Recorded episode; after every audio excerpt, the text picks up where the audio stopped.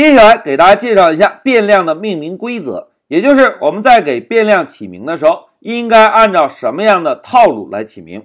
同学们在介绍具体的套路之前啊，关于标识符有个非常重要的注意点，老师呢要格外强调一下。大家看啊，在 Python 中啊，标识符是区分大小写的。大家看一下下面这张图，是不是有个首字母大写的 Andy，有个首字母小写的 Andy？虽然这两个名字都叫做 Andy，但是因为一个是大写字母，一个是小写字母，所以这两个名字是不同的名字。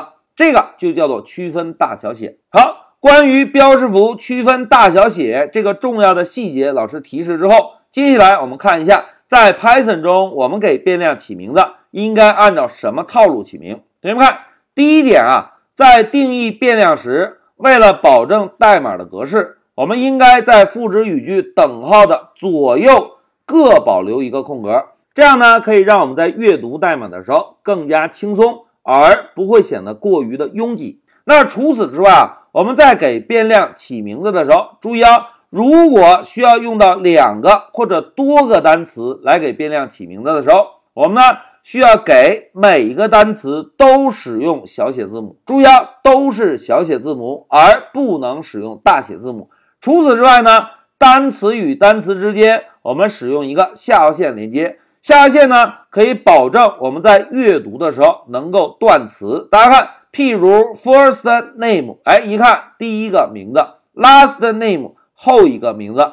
譬如我们之前演练过的。QQ 下划线 number 一看就是 QQ 的号码，对吧？哎，在 Python 中啊，给变量命名就是这么简单，所有的字母都使用小写字母。如果需要使用多个单词，我们呢就使用下划线分隔。哎，有的同学说，老师，这个命名规则是谁提出的呢？哎，大家看一下啊。之前老师曾经给大家分享过一篇中文的文档，对吧？Python 的风格规范。那打开这个文档之后，大家先看左侧是不是有一个命名？如果我们点击一下命名，哎，页面跳转了，对吧？那现在大家看下面有一张表格，Python 支付极多推荐的规范。然后呢，这个表格中啊，就是我们在实际开发中给模块命名、给包命名、给类命名。以及给局部变量命名的规范。那现在同学们看，局部变量命名是不是通通用小写字母？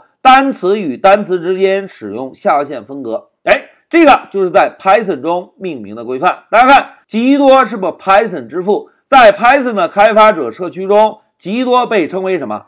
仁慈的仲裁者，对吧？既然仲裁者都要求我们这样命名，那么我们就按照仲裁者。提供的命名规范来命名我们的变量就好了。那除此之外啊，在软件开发中还有另外一种命名方法，叫做驼峰命名法。来，同学们看一下啊，所谓驼峰命名法，就是一起一伏，一起一伏。在命名变量的时候呢，如果变量名由多个单词组成，那么就不再使用下划线，而是把每个单词的首字母大写，其他字母小写。以这种方式来分割每个单词，譬如 first name、last name。而驼峰命名法呢，又有两个区分，一种呢叫做小驼峰，另外一种呢叫做大驼峰。所谓小驼峰啊，就是第一个单词的首字母小写，后面的单词呢都大写；而大驼峰呢，不管哪一单词首字母都是大写的。这个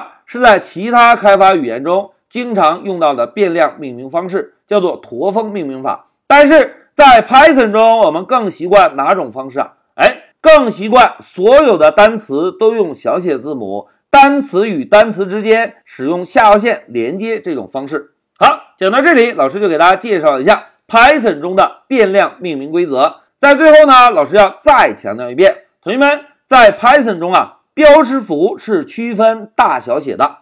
讲到这里，老师就暂停一下视频。